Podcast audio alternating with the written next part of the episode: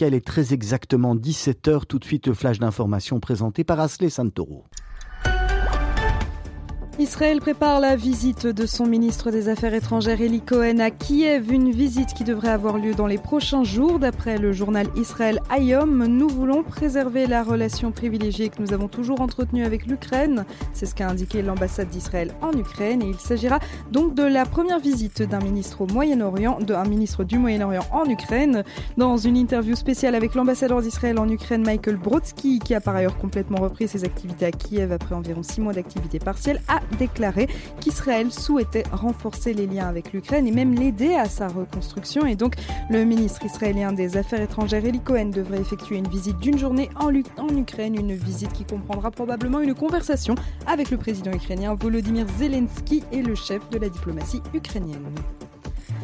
En Israël, le président Yitzhak Herzog a tenu une série de réunions hier soir à sa résidence avec les chefs de l'opposition Yair Lapid et Benny Gantz, ainsi qu'avec le président de la commission des lois, le député Simra Rothman.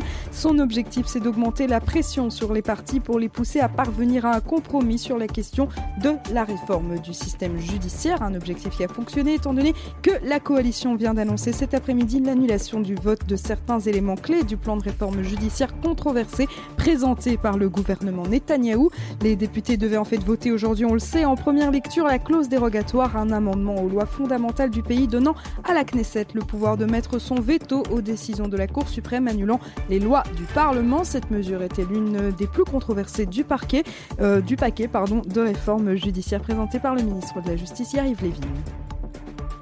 Dans le reste de l'actualité, la mission palestinienne auprès des Nations Unies prépare une résolution du Conseil de sécurité pour condamner Israël après sa récente décision de légaliser neuf avant-postes et de faire avancer les plans pour quelques 10 000 nouvelles maisons en territoire de Judée-Samarie. La résolution sera soumise aux représentants de la Ligue arabe au Conseil de sécurité, soit les Émirats arabes unis ainsi qu'aux autres membres.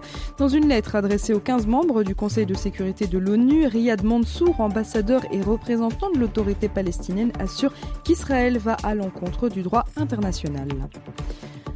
Et enfin en Belgique, le syndicat CGSP a déposé un nouveau préavis de grève pour la police intégré du 15 février, donc aujourd'hui au 31 mars prochain. C'est ce qu'a confirmé hier à l'agence de presse belga le délégué permanent de la CGSP, Eddie Kaino. Des actions sont donc prévues dès cette semaine et le mouvement est aussi soutenu par les syndicats SLFP, SNPS et CSC. Et c'est la fin de ce flash. On se retrouve à 18h pour le grand journal de la rédaction. Et tout de suite, ne manquez surtout pas Mythe de Boss présenté par Olivier Sokolski et Raphaël Abou. À tout à l'heure. Unreroute the rivers, let the damned water be. There's some people down the way that's thirsty, so let the liquid spirit free.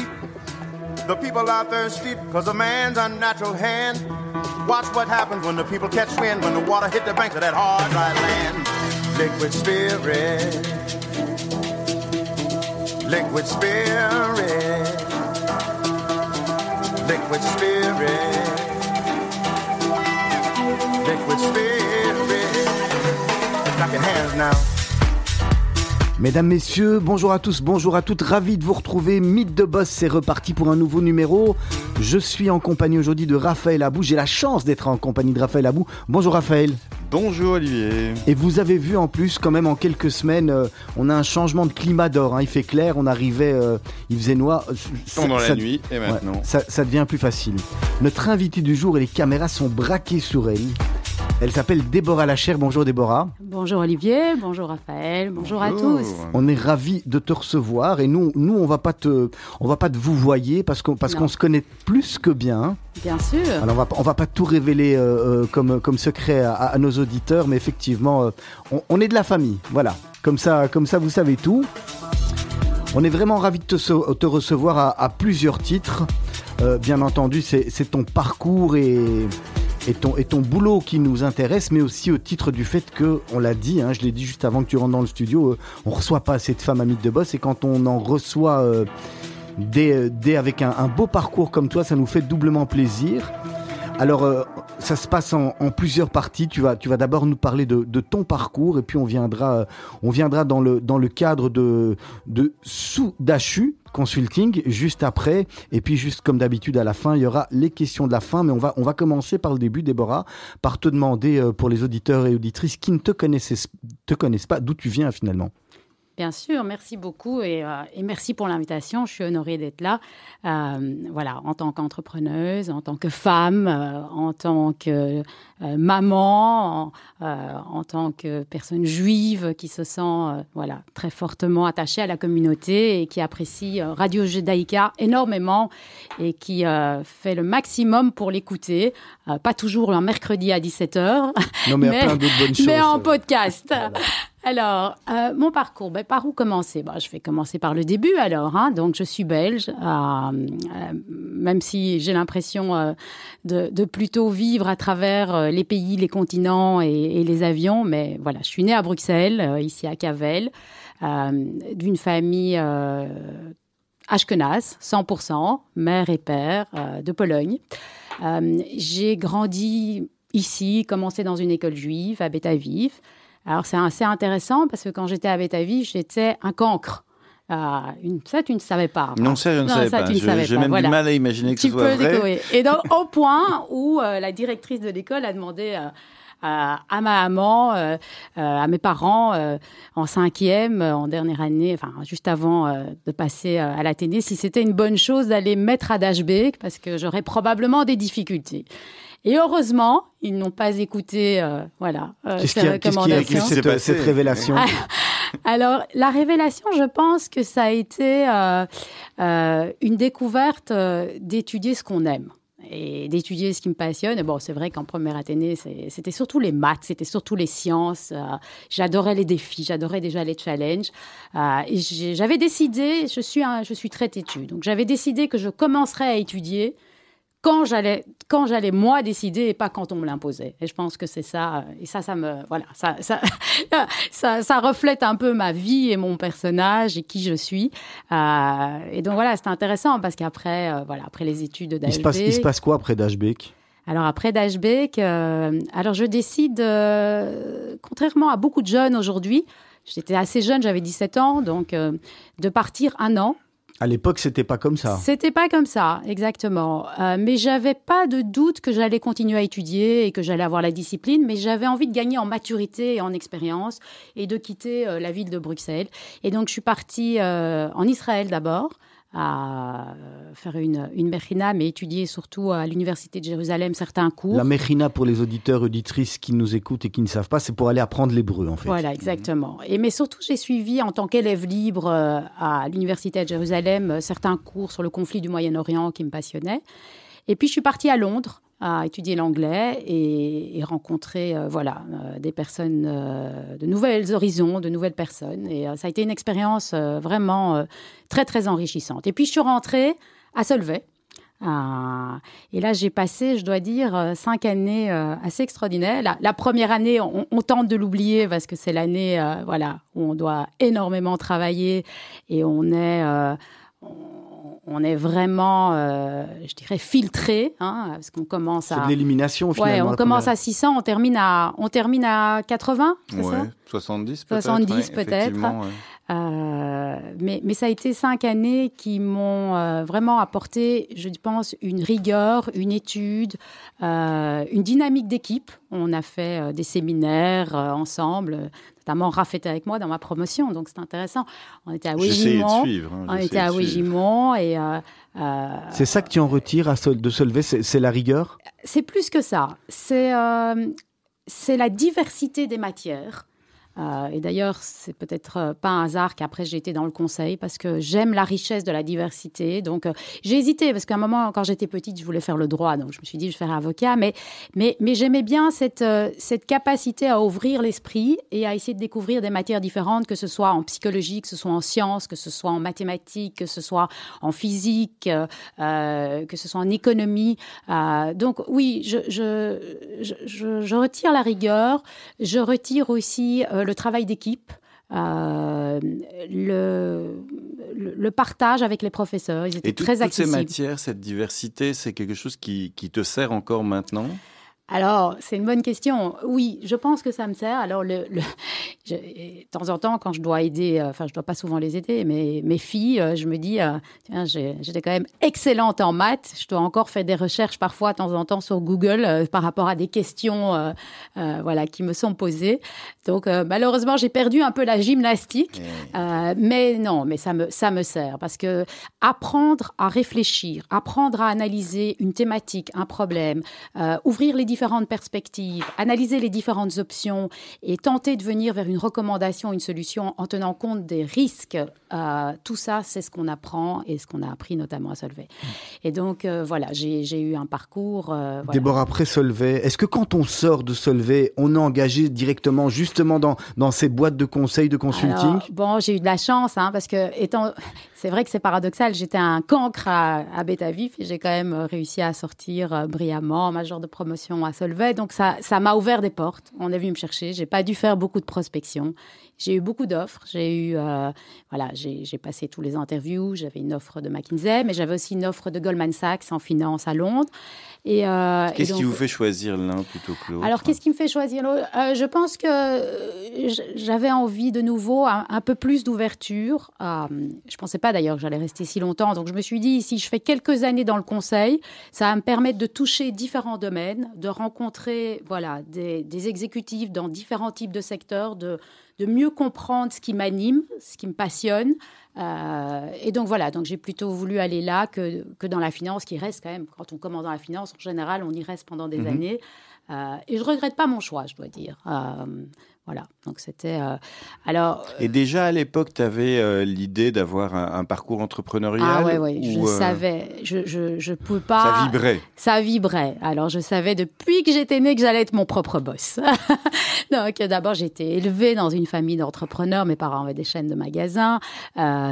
J'ai pas de problème par rapport à l'autorité, mais j'ai besoin de réaliser quelque chose et de partir de zéro, de réaliser quelque chose par moi-même euh, d'entreprendre. Mmh. Euh, et, donc, je, pensais aller rester quelques années. Alors, étonnamment, je suis restée quand même très longtemps. J'étais. Euh, c'est combien très longtemps? Huit ans avec un MBA ah entre-temps. Donc, c'est quand ça veut dire qu'en sortant de Solvay, tu vas chez McKinsey et tu y restes. Sauf avec, avec, le MBA. Voilà, et j'y reste. Et honnêtement, ça a été une superbe école de la vie. Mhm. Vraiment. Euh, bon, comme, comme toujours, il n'y avait pas beaucoup de femmes seniors. Donc, euh, à chaque congé de maternité, je me suis dit, est-ce que je retourne? Est-ce que je monte ma boîte? Et puis, euh, on m'a on m'a toujours euh, accueilli avec un grand sourire en me disant, mais voilà, euh, tu apportes énormément. Et puis, je vais raconter un peu plus aussi mon expérience chez McKinsey parce que je pense que c'est ça qui est important. Et, et c'est surtout ça qui démontre que la vie, elle est faite pleine de surprises. Donc, voilà, j'avais un, un, background qui était quand même plutôt analytique euh, et, j'ai commencé dans le conseil euh, très stratégique, très business.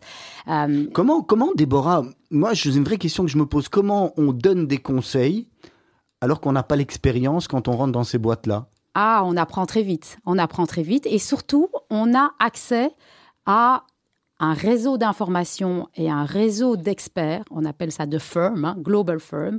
Euh, vous avez n'importe quelle question sur euh, telle pénétration de marché, sur tel produit, sur tel secteur, sur telle évolution.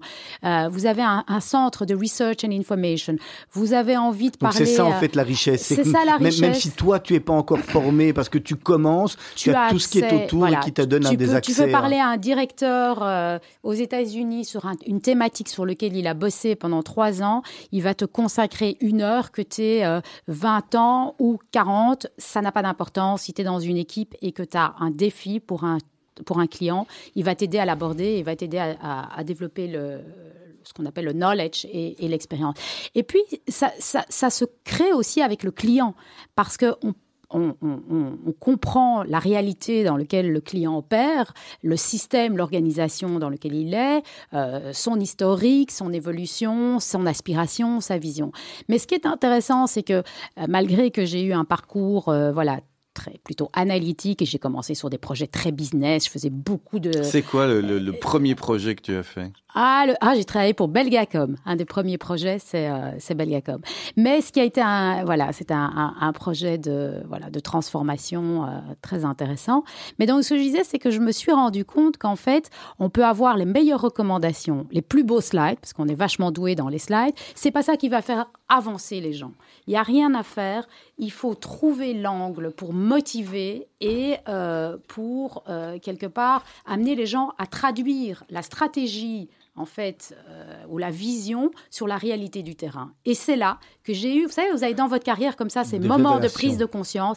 J'ai été voir un des directeurs Pierre Gurdjian, qui est, voilà, qui est devenu un ami aujourd'hui et qui a été mon mentor. Et qui est président du LB aujourd'hui. Et je lui ai dit, on a regardé ça ensemble, on a dit, il faut complètement repenser le monde du, du conseil. Et on a commencé à réinventer, je parle de ça il y a 25 ans, euh, toute la façon dont on voit le conseil pour être dans la co-création des programmes de leadership. On a développé la practice organisation au niveau mondial.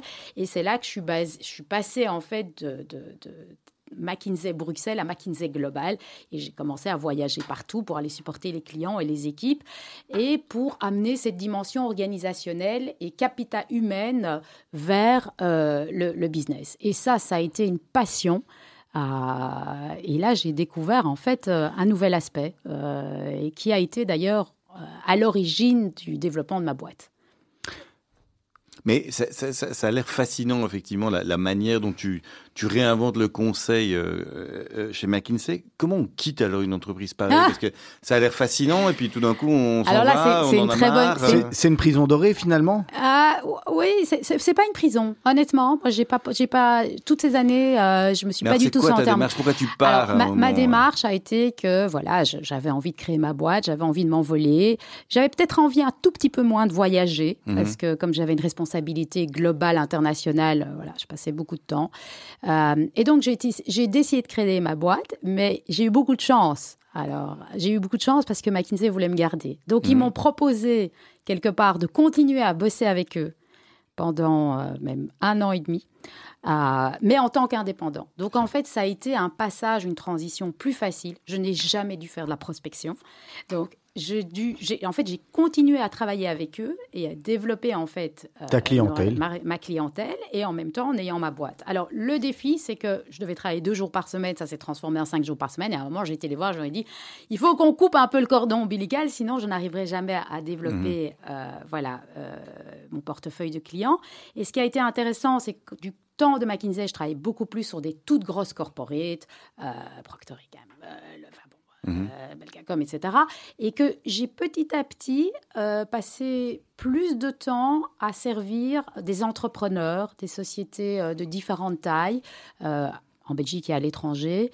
voilà, dans, dans, ces différents domaines. Et une grosse différence quand on conseille des entrepreneurs par rapport à conseiller ah des, multinationales? Oui, il y a une grande différence. C'est quoi? Il y, a, il y a déjà la différence qu'il y a voilà, l'agilité la, rapidité, la croissance, euh, voilà, c'est un autre niveau. Donc, euh, il ne faut pas prendre euh, dix semaines pour venir avec des analystes tout à fait parfaite et complète. Mhm. Il faut venir avec des premières hypothèses, il faut s'engager, il faut tester, il faut explorer. Euh, les gens sont plus polyvalents, donc il faut trouver des formules euh, ou euh, des, voilà, des solutions qui correspondent mieux. Il, faut aussi s'adapter à la culture, notamment de l'entreprise. Les choses vont plus vite, les choses vont plus vite, ça c'est certain. Déborah, une dernière question peut-être sur ton parcours et après on va marquer une première pause musicale car, car, le, le, temps file. C'est quand même important ton, tu en as parlé en préambule parce que tu as dit que tu faisais partie de la communauté juive et que c'était important, ton implication à toi dans la communauté juive. On, sait que tu, as été active dans, euh, notamment au Keren Pourquoi? Parce que parce que l'identité juive voilà c'est qui je suis ce sont mes racines euh, et, c'est ma vie. Euh, c'est aussi euh, je pense dans la religion juive et dans l'identité juive il y a toujours ce côté positif ce côté lumière. Et à ce titre là voilà je voudrais je voudrais partager, si je peux, 30 euh, secondes, une histoire, enfin peut-être un peu plus que 30 secondes, mais rapidement une histoire qui est, l'histoire de ma vie, qui est l'histoire de ma famille et, qui est ce qui m'a forgé. Mes grands-parents du côté maternel étaient en Pologne pendant la guerre. Euh, ils étaient tous les deux à Auschwitz. Euh, ma grand-mère a été mise à droite, mon grand-père a été mis à gauche. Heureusement, tous les deux, ils étaient assez jeunes pour pouvoir aller dans des camps de travail plutôt que des camps de concentration. Et ils ont été séparés pendant toute la guerre. Il se fait que, à la fin de la guerre, mon grand-père a décidé de quitter la Pologne, évidemment. Il a été assisté à une session d'information organisée par les Américains. Euh, pour euh, voilà réfléchir un peu à ce qu'il voulait faire, ce qu'il pouvait encore faire dans sa vie. Et là, il a rencontré une amie et il a dit à cette amie, je ne sais même pas pourquoi je suis là ou pourquoi je vais continuer à vivre, parce que j'ai perdu toute ma famille, mes, mes parents, mes frères et sœurs, ma femme. Et cette amie lui a dit, ta femme ta femme, elle est là, je viens de la voir. Et donc c'est un miracle, c'est une histoire extraordinaire. Mmh. Et depuis que je suis petite, ma grand-mère m'a toujours dit, avec son petit accent yiddish, tu vois Déborah, dans la vie, même dans les situations les plus terribles, il y a toujours une belle lumière au fond du tunnel. Et ça, c'est ma devise, c'est ma vie, et c'est comme ça que je vais forger toute ma carrière euh, et l'éducation, la philosophie avec mes enfants. On va marquer une première pause musicale. On t'avait demandé de présélectionner deux morceaux. Alors il y a Patrick Bruel, Place des grands hommes, ou alors euh, euh, la chanson des Enfoirés. Tu nous dis par laquelle tu veux commencer On va, on va commencer par Place des Grands Hommes. Euh, bah, bah, comme j'ai comme j'ai expliqué, je suis passionnée par le parcours des gens et, euh, et je trouve que avoir ce plaisir de retrouver des personnes 10 ans, 15 ans, 20 ans après, de voir où est-ce qu'ils en sont, quelle a été euh, voilà leur destinée. Euh, c'est euh, très très enrichissant et, j'ai la chance de voir Raph après après 25 après 25 ans et, et je suis heureuse de voir qu'il a voilà qu'il a une très belle vie, très bien réussie et voilà. On se retrouve tout de suite. Voilà. Merci. On verra quand on aura 30 ans sur les marches de la place des grands hommes jour est venu et moi aussi. Je veux pas être le premier. Si on n'avait plus rien à se dire, ici, ici, je fais des détours dans le quartier. C'est fou ce qu'un crépuscule de printemps rappelle le même crépuscule d'il y a dix ans. Trottoir usé par les regards baissés. Qu'est-ce que j'ai fait de ces années? Pas flotté tranquille sur l'eau. J'ai pas nagé le vent dans le dos. Dernière ligne droite, la rue souffle. Combien seront là? 4, 3, 2, 1, 0. On s'était dit rendez-vous dans 10 ans. Même jour, même heure, même pas. On verra quand on aura 30 ans. Sur les marches de la place. J'avais eu si souvent envie d'elle. La belle Séverine me regardera-t-elle? Eric voulait explorer le subconscient. Remonte-t-il à la surface de temps en temps? J'ai un peu peur de traverser le miroir. Si j'y allais pas, je me serais trompé d'un soir.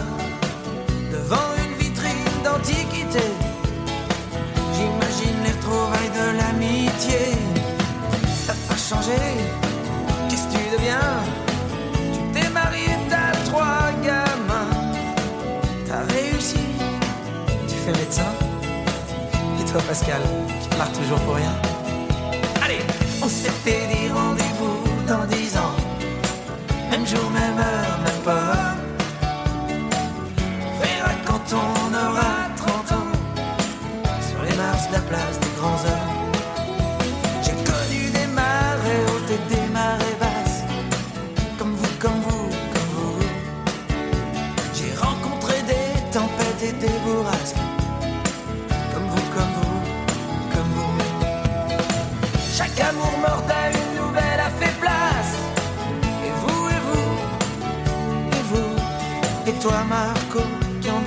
Simplement être heureux dans la vie.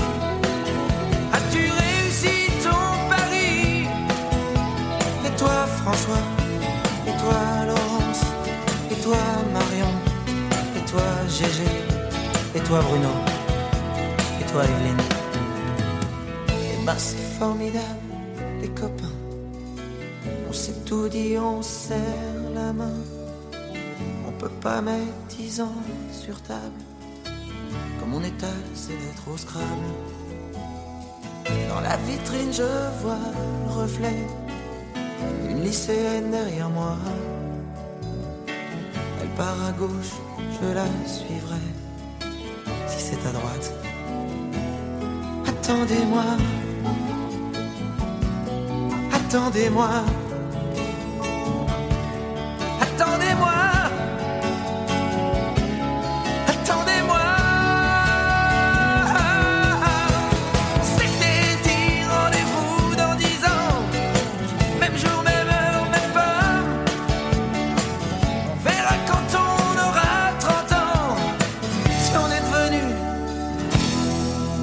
Grands hommes.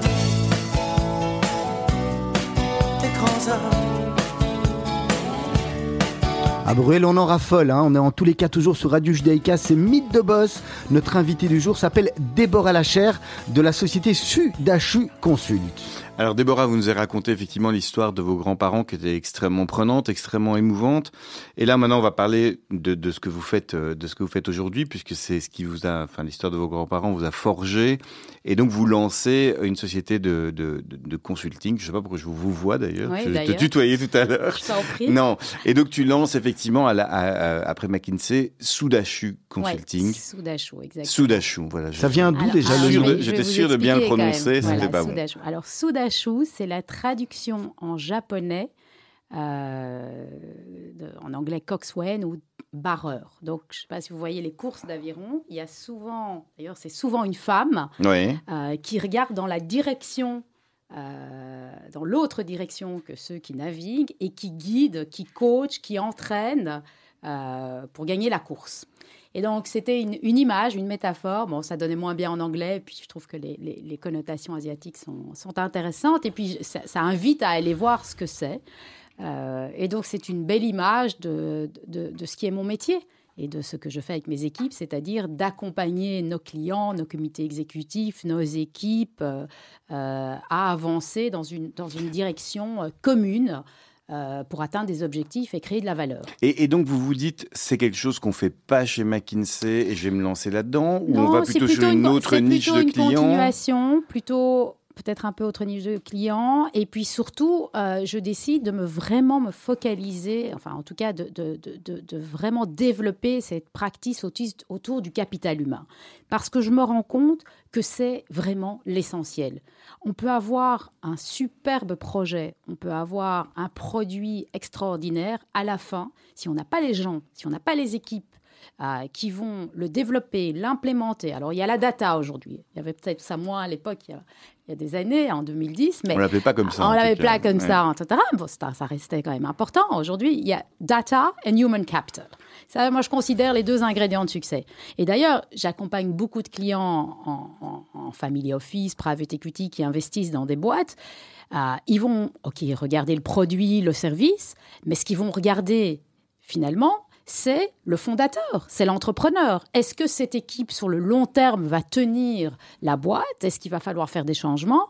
Et donc j'interviens, voilà, euh, dans, dans le cadre de la due diligence, comme Mais décris-nous justement une mission, une mission Alors, euh, type beaucoup de missions, mi- beaucoup de missions très différentes, mais voilà, une, une des missions, c'est euh, de travailler avec euh, avec des entreprises, euh, voilà, qui, qui sont par exemple des fonds. Où, euh, voilà, j'ai la chance. Des fonds d'investissement. hein. des fonds d'investissement. J'ai la chance de travailler avec Verlinvest, Oui. euh, voilà, que, que vous connaissez, donc de la famille euh, AB InBev euh, depuis des années. Et donc, j'accompagne Verlinvest pour, euh, surtout en interne, là, dans ce cas-là, dans d'autres cas, c'est en externe, mais là, en interne, pour développer le potentiel de leurs équipes. Donc, je travaille avec le comité exécutif, je coach tous les membres du comité exécutif. Euh, je travaille avec le CEO euh, et, et notamment euh, le managing director Eric Meloul. On travaille ensemble sur une stratégie, sur l'alignement. Je dis toujours, si je dois résumer en une phrase, j'aide mes clients et les équipes à traduire leur aspiration et la vision sur la réalité du terrain. Donc, on travaille surtout des projets de performance management, donc de révision de talent, de coaching.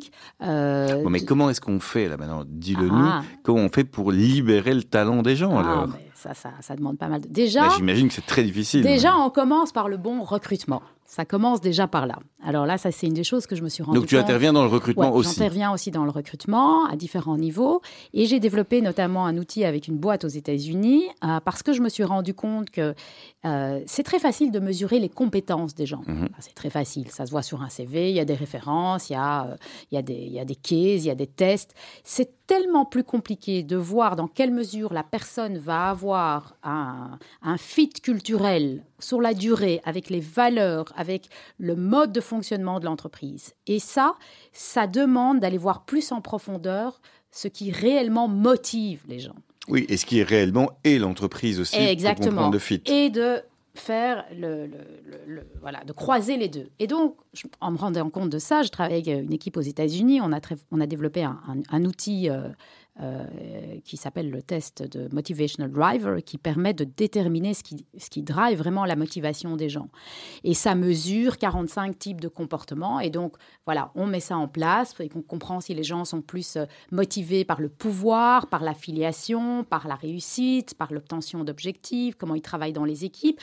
Et donc, voilà, ça commence déjà par là. Donc, euh, déjà, j'essaye d'accompagner. Donc c'est une sorte de matrice qui te oui, permet oui, de, oui, de- de- Qui, est, qui est très analytique, mais qui permet vraiment aussi, en plus des interviews euh, et en plus de toutes les références. Ok, mais une fois qu'ils sont recrutés, comment on fait pour les, Une fois qu'ils sont là, les booster? alors, moi, j'ai une devise euh, que d'ailleurs j'ai beaucoup, appris- beaucoup testé chez McKinsey.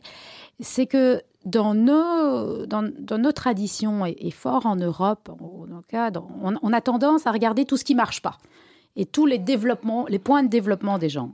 Or, je pense que ce qui est encore plus fort, et d'ailleurs ça a été démontré, l'impact, c'est quand on est capable d'identifier ses forces et de les mettre plus en avant. Ça, c'est un peu la, la force des écoles en Israël. Hein. Exact. C'est un peu cette philosophie-là aussi des startups. Donc, je vais aller, moi, travailler avec les gens pour les aider à identifier leurs forces, euh, parce que je n'ai plus besoin d'avoir des gens qui sont nécessairement bons dans tout, mais je vais aider les équipes à aller mettre les personnes sur les bons projets. Donc, si j'ai quelqu'un qui est très bon dans la négociation, qui est très bon dans la transaction, ben, je vais le mettre plus en avant par rapport aux relations avec les partenaires.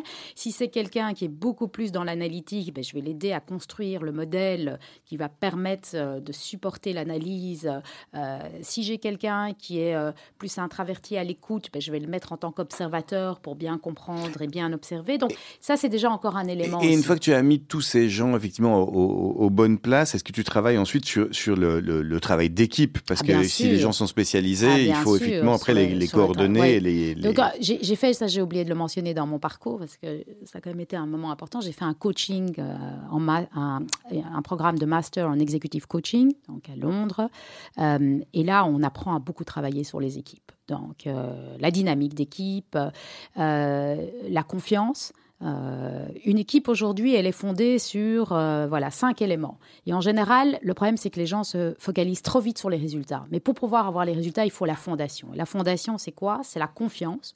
Et la confiance, ça passe par la vulnérabilité. C'est la gestion des conflits. C'est l'engagement et c'est euh, la responsabilité. Et donc ça, c'est des fondamentaux que je mets en place avec mes gens dans mes équipes à moi et dans les équipes, en prenant pas mal de temps euh, pour mettre les mots sur les mots et pour euh, créer un environnement euh, suffisamment euh, voilà, stable et suffisamment ouvert pour que les gens puissent s'exprimer et, et- et faire et, et partager leurs faiblesses aussi et leurs échecs, parce que c'est ça la vie des entrepreneurs. Et, et- et justement, c'est, vous parlez de la vie des entrepreneurs, enfin tu parles de la vie des entrepreneurs et, tu viens effectivement de, plutôt d'une grande société. Hein. McKinsey, Ouais. c'est comme tu l'as dit toi-même, c'est The Firm. Euh, c'est, quoi la, la- la- la grosse différence quand, quand- quand du jour au lendemain tu passes de cette, de cette grande société à euh, quelque Alors, part vivre ta propre, euh, ta propre grand- aventure? C'est un très grand changement parce qu'alors en plus, si je veux être tout à fait honnête, moi j'ai créé ma société et six mois après, non huit mois après, je me suis séparée. Mhm. Donc ce qu'on peut appeler un changement de vie euh, c'est brutal. brutal et euh, à 360 degrés. Et c'est là qu'on se retrouve face à soi-même et qu'on a des défis à prendre. Alors que quand on est chez McKinsey, on est, c'est une magnifique boîte, on est assisté, on a tout ce qu'on veut euh, et énormément de support. Et là, il faut aller d'abord puiser dans sa propre énergie, dans sa propre intuition, dans ses propres convictions. Comprendre soi-même ses forces et comprendre soi-même aussi, euh, voilà, ce qu'on peut amener et la valeur ajoutée qu'on peut amener aux gens. Ça, c'est la première chose. Donc, déjà. Ensuite, c'est accepter l'échec ou accepter les moments difficiles et continuer à y croire. J'ai eu la chance de pouvoir faire un déjeuner avec Yuri Levin en Israël, qui est le fondateur de Waze et de beaucoup Mhm. d'autres sociétés. Et, et- et il m'a dit euh, vraiment, et, et- et je, je- je- je- ça résonne énormément en moi, euh, la vie d'un entrepreneur, c'est des hauts et des bas. Et c'est tout le temps, voilà, des gens qui vous disent que vous n'allez pas réussir, que ça ne va pas marcher, que ça ne peut pas marcher, que c'est impossible. Et il m'a dit, si j'avais dû écouter les gens aujourd'hui, eh bien, je n'aurais jamais réussi, je n'aurais jamais fondé Waze. Donc, quelque part, c'est la capacité à remercier les gens qui n'ont pas cru en vous. Et donc, voilà, c'est ça le côté des entrepreneurs. C'est d'abord retrouver sa propre énergie, faire confiance à son intuition, comprendre ses convictions et ses forces, et puis surtout aller s'entourer des bonnes personnes. Voilà, ça, parce que ma- tu as quand même des gens qui te soutiennent. Ah, euh, moi, j'ai des gens qui me soutiennent à tous qui les t'a niveaux. soutenu quand tu as commencé? Alors, qui m'a soutenu Alors déjà, ma famille. Ah, C'est voilà. important, euh, une famille quand important. on est entrepreneur? C'est très important, sa famille. C'est très important, surtout quand on vient d'une famille d'entrepreneurs, donc on peut partager ça.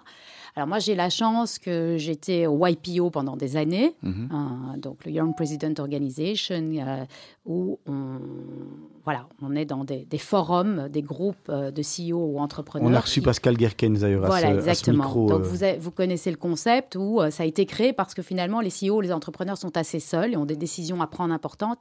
Et donc ils se retrouvent dans un environnement en pleine confidentialité, de partage d'expériences et de support l'un à l'autre. Et donc ça, ça m'a beaucoup soutenu. En même temps, j'ai rejoint une autre, euh, une autre organisation internationale d'entrepreneurs Mhm. euh, qui a été le plus beau cadeau de ma vie. Ça a changé ma vie parce que ça m'a permis d'abord d'être en contact avec des gens avec qui j'ai une relation de confiance à 100%, euh, des gens qui ont vécu des situations similaires ou pas, mais qui vont le partager, qui vont vous challenger, qui vont vous accompagner. Aujourd'hui, j'ai un réseau international extraordinaire.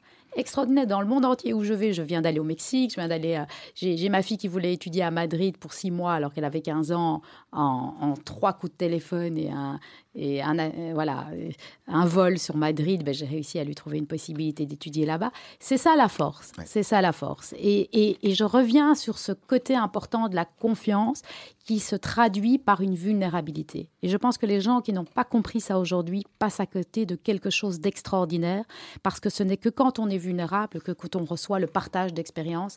Et c'est un vrai cadeau des gens qui sont autour de nous, des entrepreneurs euh, euh, ou des gens dans la vie d'une manière générale. Déborah Lacher est avec nous de la société sous Dachu. Déborah, alors moi j'ai une question un peu plus un peu plus terre à terre. Est-ce qu'un client, euh, pourquoi il va chez, chez Soudachu plutôt que d'aller chez, chez McKinsey? Quelle est la, la s'il doit avoir des, des différences ou alors est-ce que tous les clients de, de McKinsey peuvent aller euh, peuvent aller chez toi et, vice versa Alors j'ai des clients que j'ai servi quand j'étais chez McKinsey et, et que je continue à servir aujourd'hui Qui et te qui vont suivent chez- et qui me suivent et qui vont aussi chez Quelles sont les différences finalement fondamentales, Alors, je te dirais? les, les différences, je pense, c'est que je suis probablement plus proche et plus sensible au monde des entrepreneurs, puisque voilà, ça a été euh, quelque chose que j'ai euh, voilà que j'ai changé. Euh, je pense que la la, la flexibilité, c'est-à-dire on n'a pas nécessairement, j'ai des gens qui travaillent avec moi, mais j'ai pas nécessairement besoin d'avoir une équipe de quatre ou cinq personnes, donc je peux être voilà, c'est par rapport au budget, par Mhm. rapport euh, à l'accompagnement. Euh, je crois aussi, ce qui est bien, c'est que euh, moi, j'ai vraiment une spécialité qui est, qui est- qui est ce capital humain, qui est quelque chose qu'on retrouve peut-être beaucoup moins chez McKinsey, parce que McKinsey est plus holistique, a, plus euh, une approche globale, euh, stratégique ou opérationnelle, mais... mais Il y a des clients à qui tu dis non, à qui tu dis non, je, je sens que je pourrais pas vous aider et que je vais pas vous apporter grand chose. Ça m'arrive, euh, ça m'arrive parce que, voilà, plus une question de temps que de ne pas pouvoir les aider, ou bien de leur demander de d'abord réfléchir à ce qu'ils veulent.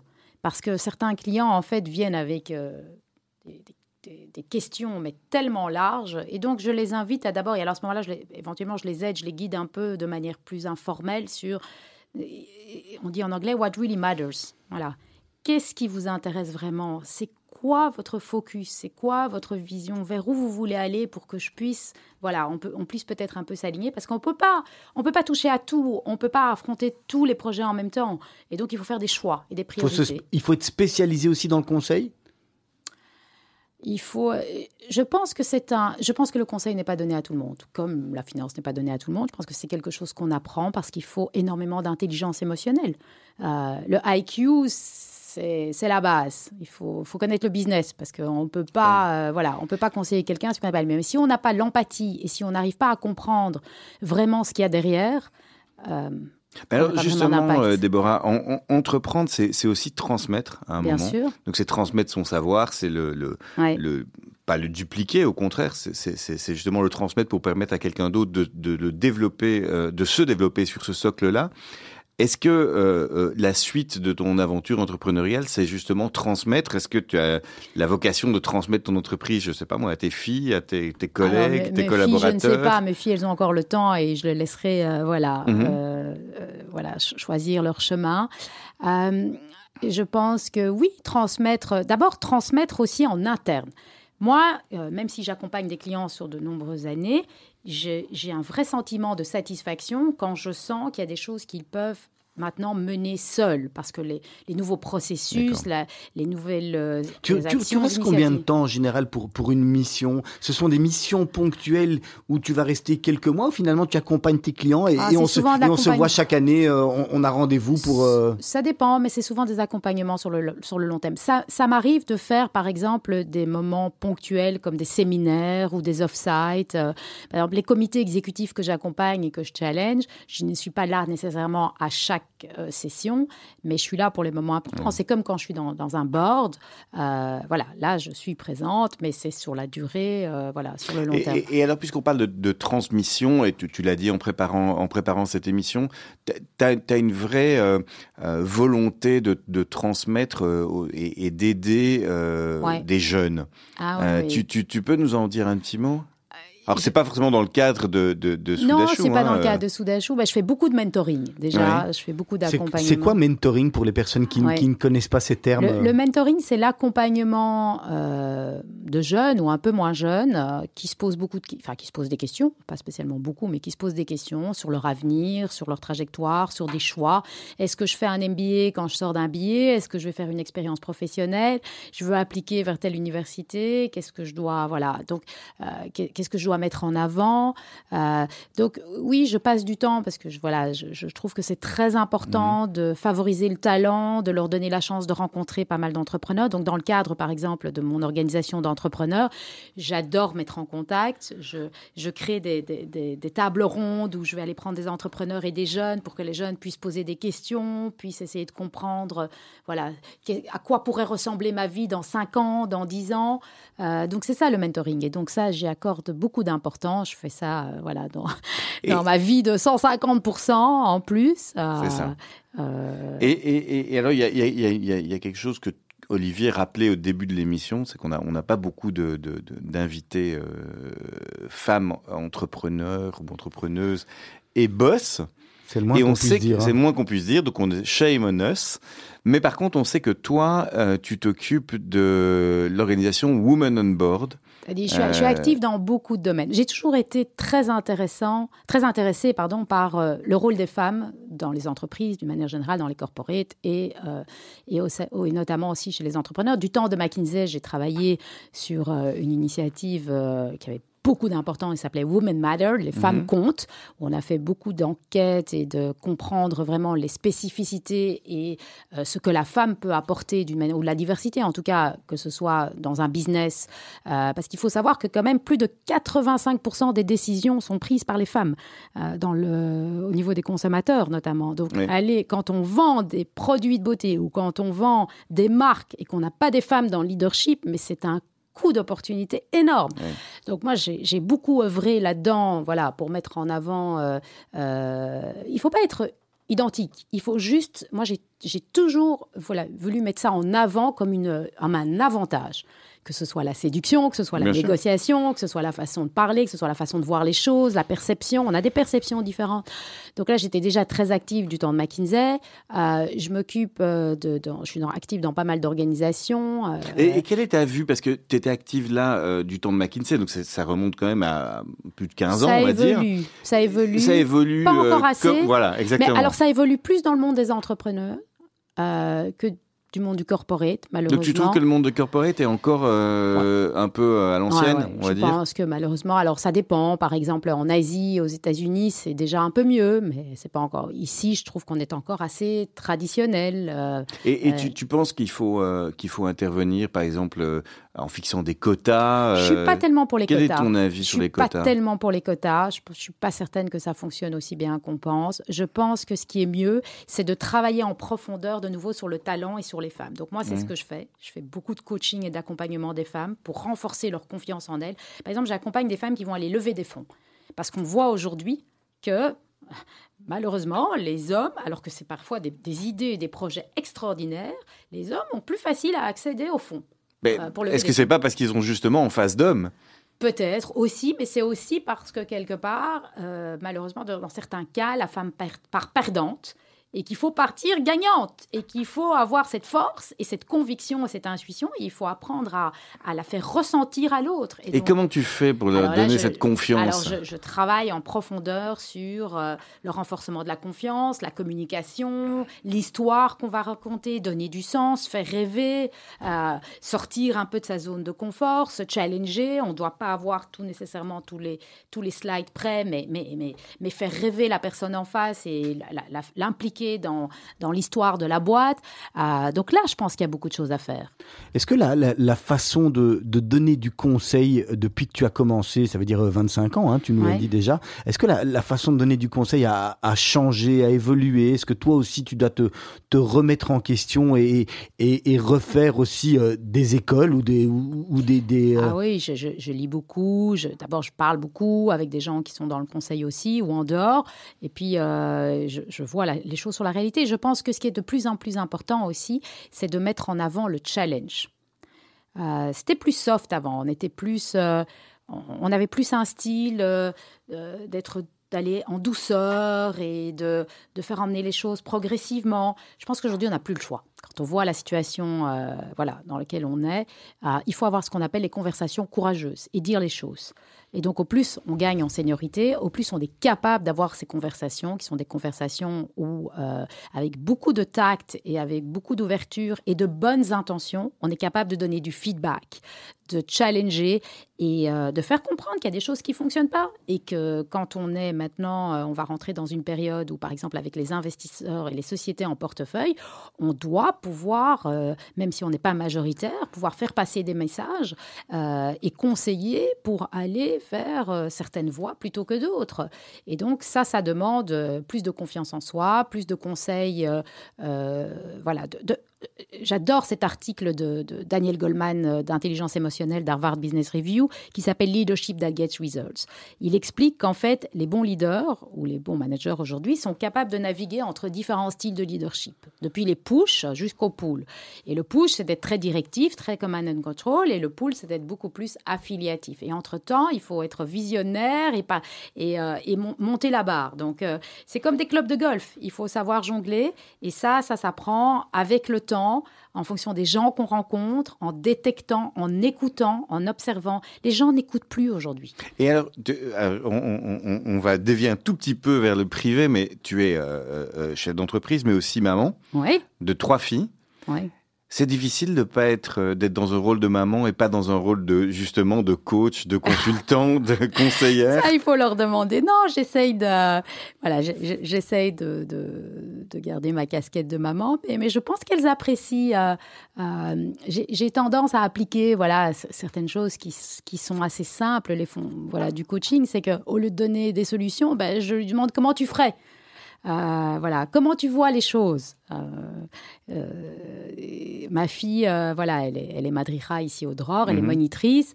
Quand elle a des défis, j'ai été moi-même à sa place. Au lieu de lui donner la solution, ben, je, vais, je vais lui demander, tiens, ben, quels sont tes choix? À ton avis, comment est-ce que... Euh, Donc c'est vraiment ancré en toi. Hein c'est ancré en moi. Mais voilà, de temps en temps, elles me disent arrête de faire ta coach. Euh, ah, quand même. Voilà, ça vient. Ça voilà. vient Donc elles ont confiance en elles aussi. Ont, mais, on, mais, ce qu'on a, ce qu surtout depuis euh, notre, enfin, la divorce avec mon ex-mari, ce qu'on a, ce qu'on a mis en place, c'est pour moi la plus belle chose au monde, c'est la communication. Mmh. C'est savoir dire les choses, c'est savoir parler, c'est savoir euh, partager ses émotions, ses inquiétudes, euh, voilà, ses, ses, désirs.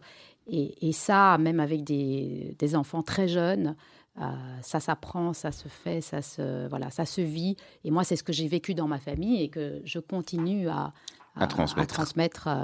Quel, conseil, Déborah, tu, tu, donnerais à un, jeune qui veut se lancer dans le consulting aujourd'hui?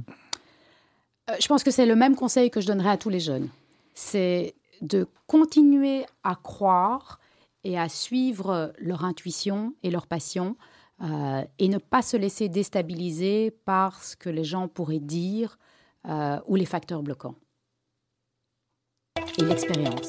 J'adore cette citation d'Einstein qui dit qu'en fait, euh, euh, l'expérience, c'est toute la connaissance, tout le reste, c'est de l'information. Ça fera déjà partie des questions rapides. Elle a déjà répondu ah même. Elle, a, déjà anticipé la citation. Il faudra plus la donner. Alors on va partir dans la, dans la dernière partie de l'émission. Question rapide, Déborah. Réponse rapide. Ça sera plus, euh, ça sera plus facile. Tu te vois où dans 10 ans?